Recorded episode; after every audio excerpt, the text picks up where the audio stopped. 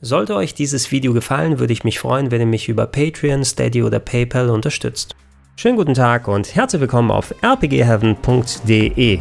Konami feiern dieses Jahr bekanntermaßen ihr 50-jähriges Jubiläum und hier auf dem Kanal habe ich auch schon einiges dazu getan, denn es gab etliche Collections, ob eine Sammlung an Arcade-Spielen, die Castlevania Collection, als auch natürlich die Sammlung an Contra respektive Probotector-Spielen ist kürzlich rausgekommen und als Fan von Run and Guns hat das einen wieder daran erinnert, hey, in den letzten Jahren, da gab es ja nicht so richtig viel, was das Genre wieder wieder ein klein wenig nach vorne gebracht hat. Konami selber planen ja mit Contra Rogue Core zumindest ein neues Spiel demnächst auf den Markt zu bringen. Der erste Trailer, der sah noch nicht so sehr berauschend aus. Allerdings von den Leuten, die es bisher spielen konnten, habe ich schon positivere Sachen gehört. Deshalb ist es zumindest etwas, was man im Auge behalten kann. Wer aber jetzt gerne was Neues und Frisches haben möchte, für den ist gerade Blazing Chrome erschienen.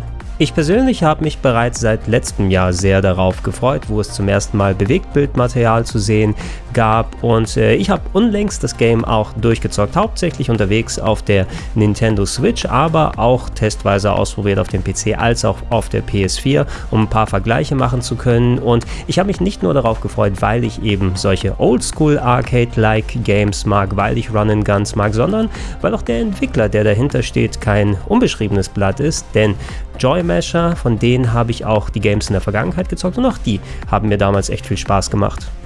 Wem als Fan von Games im Retro-Look der Name Joy Mesher jetzt nicht so viel sagt, der sollte zumindest hier und da mal was über deren Spiele aufgeschnappt haben. Vor vielen Jahren kam beispielsweise auf Steam Oniken heraus, mittlerweile auch auf vielen anderen Plattformen portiert und das war eine nette kleine Hommage an die Action-Games aus der NES-Ära, angelehnt an Ninja Gaiden im Großen und Ganzen, hatte aber auch Design-Elemente von Animes wie Fist of the North Star und Berserk übernommen. Auch einiges an Contra habe ich da drin tatsächlich gesehen, vor allem was die Level und das Boss-Design angeht, natürlich aber mit viel weniger Ballern. Und äh, ja, da kann ich mich echt gut dran erinnern, wie ich damals viele Stunden investiert habe und auch echt gut unterhalten war. Genauso bei deren späteren Spiel Odalus The Dark Call, das habe ich noch mal ein bisschen mehr beim Retro Club bei Rocket Beans TV gefeatured und da waren noch ein paar Versatzstücke von Castlevania beispielsweise drin, hat sich etwas anders gespielt als Oniken, aber man hat da schon erkannt, die Leute, die hinter diesen beiden Spielen stehen,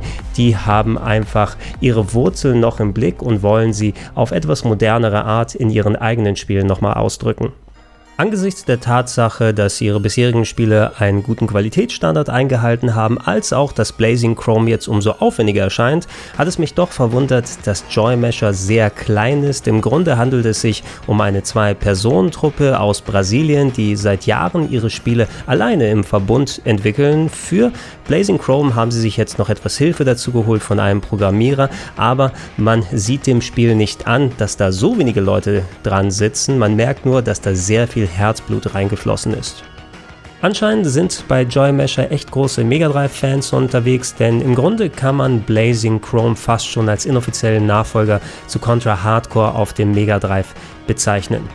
Gerade in Sachen Charakterdesign, was eure Spielfiguren, die Gegner und vor allem auch die riesigen mechanischen Bosse angeht, scheint Contra Hardcore Pate gestanden zu haben. Und das wurde auch wirklich sehr hübsch umgesetzt und animiert. Die Hintergründe, die sehen toll aus, die Animationsphasen wurden sich fein überlegt und da ist einfach wirklich, wie gesagt, sehr viel Aufwand reingeflossen. Natürlich, ein echtes Mega Drive würde nicht ganz mit dieser Qualität zurechtkommen, was die Ebenen an Parallax-Scrolling angeht, was die Masse an Effekten und Sprites angeht, die gleichzeitig zu sehen sind, die Farben, die dargestellt werden können. Aber das Gefühl eines Mega Drives wurde sich eben erhalten. Vor allem auch was das Sounddesign angeht. Der Soundtrack, der ist echt gut und treibend geworden, aber orientiert sich ein wenig so, wie Musik auf dem Mega Drive geklungen hätte. Und auch Sprachsamples, die vorhanden sind, die wurden bewusst in der Qualität reduziert und dumpfer gemacht, weil das Mega Drive es eben nicht besser konnte. Und ich habe mich echt wirklich an viele gute alte Sessions vor Segas 16-Bit-Gerät erinnert gefühlt. Wenn ihr nicht wisst, für welche Version ihr euch entscheiden sollt, ich habe es wie erwähnt hauptsächlich auf der Switch unterwegs gespielt, aber auch zum Vergleich auf der PS4 und dem PC mal eingelegt. Auf Konsole und auf dem Computer sind die Versionen ziemlich gleichwertig. Alles läuft butterweich in 60 Bildern pro Sekunde. Auch bei den größten Explosionen und Partikeleffekten kommen die Spiele nicht in Stocken. Na gut, es sei denn, ihr habt wahrscheinlich einen sehr, sehr alten PC, auf dem ihr das Game zockt. Allerdings geben sich die Fassungen nicht viel. Man kann nach seinem eigenen Lieblingscontroller am ehesten entscheiden. Auf der Switch, da muss man ein bisschen mehr differenzieren. Ich persönlich fand das alles eigentlich ziemlich gut und es läuft auch fast immer mit 60 Bildern pro Sekunde. Ab und zu gibt es kleine Haker, was so die Framerate angeht, aber das ist wirklich recht selten. Man merkt allerdings, wenn man die Switch-Version und die größeren Versionen gegenüberstellt, dass da doch einiges wegreduziert wurde bei der Switch. Beispielsweise fehlen etliche Schatten bei den Charakteren, als auch einiges an Partikeleffekten. Beispielsweise die leeren Patronenhülsen, die aus euren Waffen fliegen, die sind auf der Switch gar nicht vorhanden. Und das war laut den Entwicklern eine Konzessionsentscheidung, denn sonst wäre das Spiel nicht so flüssig auf der Switch gelaufen. Und von mir aus lieber so, als dass man die Framerate irgendwie auf 30 Bilder pro Sekunde beschränkt, weil bei so einem Run and Gun, bei einem Action-Game äh, ist das einfach nicht wirklich der Qualität des Gameplays zuträglich. Und dann verzichte ich persönlich lieber auf ein paar Effekte, als dass es schlechter spielbar ist. Im Großen und Ganzen ist es aber wirklich eine Sache, an die man sich auch gewöhnen kann und man sollte am ehesten zu der Version greifen, auf der man am liebsten spielen wollen würde. Das Gameplay basiert natürlich grundsätzlich auf Contra, auch wenn ein paar Versatzstücke von anderen Serien im Spiel vorhanden sind. Da gibt es beispielsweise eine Passage, die genauso wie in Battletoads funktioniert, als auch einen Nahkampf-Move, der eingesetzt wird, wenn Gegner direkt vor euch stehen, der aus Metal Slug stammen könnte. Ansonsten habt ihr es aber ganz typisch mit weitläufigen Run-and-Gun-Leveln zu tun, die randvoll gepackt sind mit Gegnern, die aus allen Richtungen kommen, mit Zwischenbossen als auch ganz großen Endgegnern, die viele verschiedene Phasen haben können. Und das ist auch durchaus anspruchsvoll und knackig, muss ich sagen. Zu Beginn sind zwei Schwierigkeitsgrade anwählbar, die sich beide aber nicht zu viel geben. Die unterscheiden sich in Sachen Lebensanzahl und Bonus-Items, die ihr bekommt. Und äh, ja, die Gegner, je nachdem welche Waffe ihr benutzt, da müsst ihr schon einigermaßen präzise zielen und sie aus dem Weg schaffen, weil ansonsten sind sie direkt vor euch und eine Berührung bedeutet den Tod.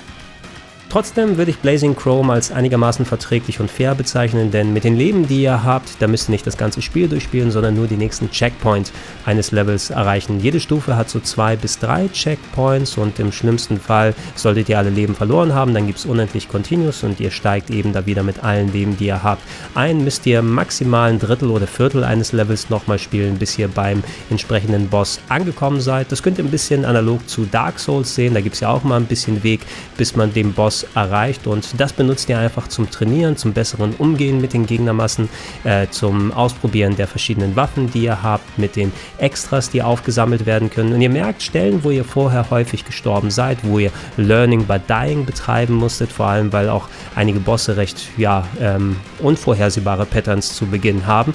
Da lernt ihr dazu und werdet besser und es funktioniert wirklich dann später einigermaßen aus einem Guss.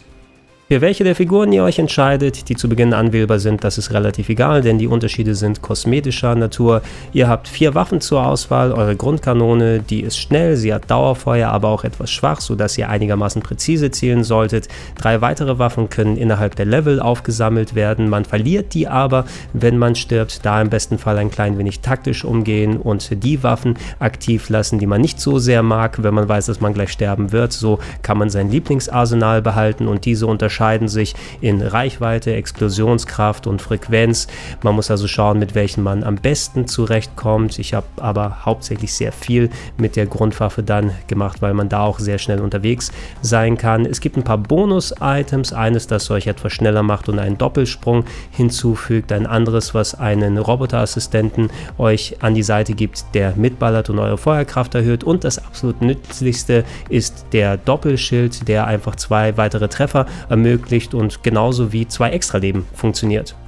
Eine Sache, die ich steuerungstechnisch vermisst habe, ist, dass man nicht so eine Art Moonwalk wie bei Super Metroid hat. Das heißt, dass man die Schussrichtung arretieren kann, aber sich gleichzeitig bewegen kann, nach vorne, hinten, oben und unten. Das wäre bei einigen Bossen sehr, sehr nützlich. Maximal könnt ihr mit der R-Taste fest am Boden verankert und in alle Richtungen schießen, was zwar auch häufig zum Einsatz kommt, aber einen optionalen Moonwalk, den hätte ich eben sehr gut äh, gefunden. Ansonsten habt ihr eine Ausweichrolle, die jederzeit eingesetzt werden kann auf dem Boden. Die hat allerdings keine Invincibility Frames, also kommt nicht auf den Gedanken, dass ihr irgendwie durch Gegner und Projektile da durchrollen könnt und keinen Schaden nehmt. Das funktioniert nicht so wie bei Dark Souls, ist dadurch also ein wenig weniger nützlich, als sie es sein könnte, aber so in ein oder anderer Situation hat sie mir doch schon den Hintern gerettet.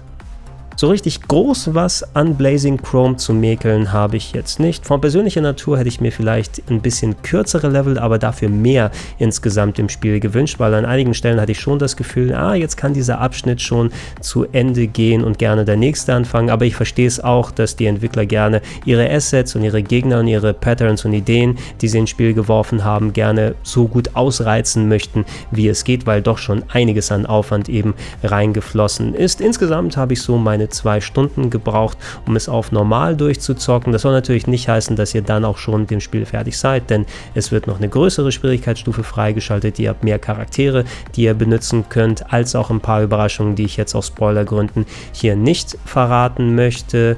Und äh, maximal würde ich vielleicht auch noch sagen, das, woran sich manche stören könnten, ist so einfallsreich und mit Ideen das Spiel ausgestattet ist, wirklich innovativ ist Blazing Chrome nicht geworden. Denn an allen Ecken und Enden, da erkennt ihr, was die Vorlagen gewesen sind. Oh, diese Gegner, die könnten aus Terminator sein. Oh, dieser Level, der funktioniert genauso wie bei Contra 3.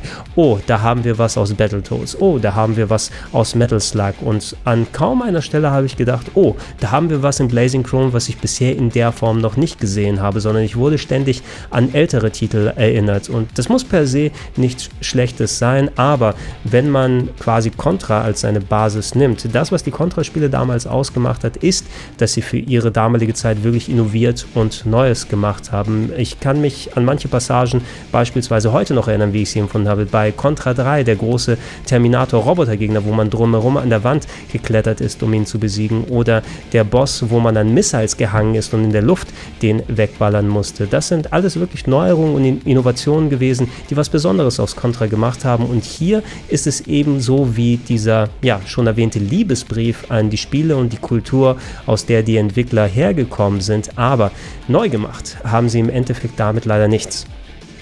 Aus diesem Grund bin ich umso gespannter, was Konami letzten Endes mit Contra Rogue Core anstellen wird, denn Blazing Chrome, das ist so gut geworden, damit hat Joy Mesher Konami quasi eine vor dem Bug geballert. Und dieses Spiel, das hätte genauso gut Contra Rogue Core heißen können. Und keiner hätte mit der Wimper gezuckt, weil es eben so nah dran an Contra ist und so schön die Formel wieder neu aufleben lässt. Allerdings, vielleicht hat Contra Rogue Core ja das, was ich am Blazing Chrome vermisst habe, den Funke, die Innovation. Und dann wird ein ganz anderer Schuh draus. Aber Egal, das sollten meine Eindrücke zu Blazing Chrome gewesen sein. Ähm, ihr könnt, wenn ihr selbst Erfahrungen gemacht habt, die gerne in die Comments mit reinschreiben. Bei Nachfragen versuche ich natürlich, sie bei bestem Wissen und Gewissen zu beantworten. Eine Podcast-Version gibt es weiterhin auf plauschangriff.de als auch in den Gedankensprung-Feeds. Und falls ihr es noch nicht macht, ich würde mich freuen, wenn ihr mich mit einem kleinen monatlichen Betrag unter patreon.com slash rpgheaven, steadyhq.com slash rpgheaven oder direkt unter paypal.me slash Katius unterstützen würdet. Vielen Dank fürs Zuschauen, fürs Zuhören und bis Densen.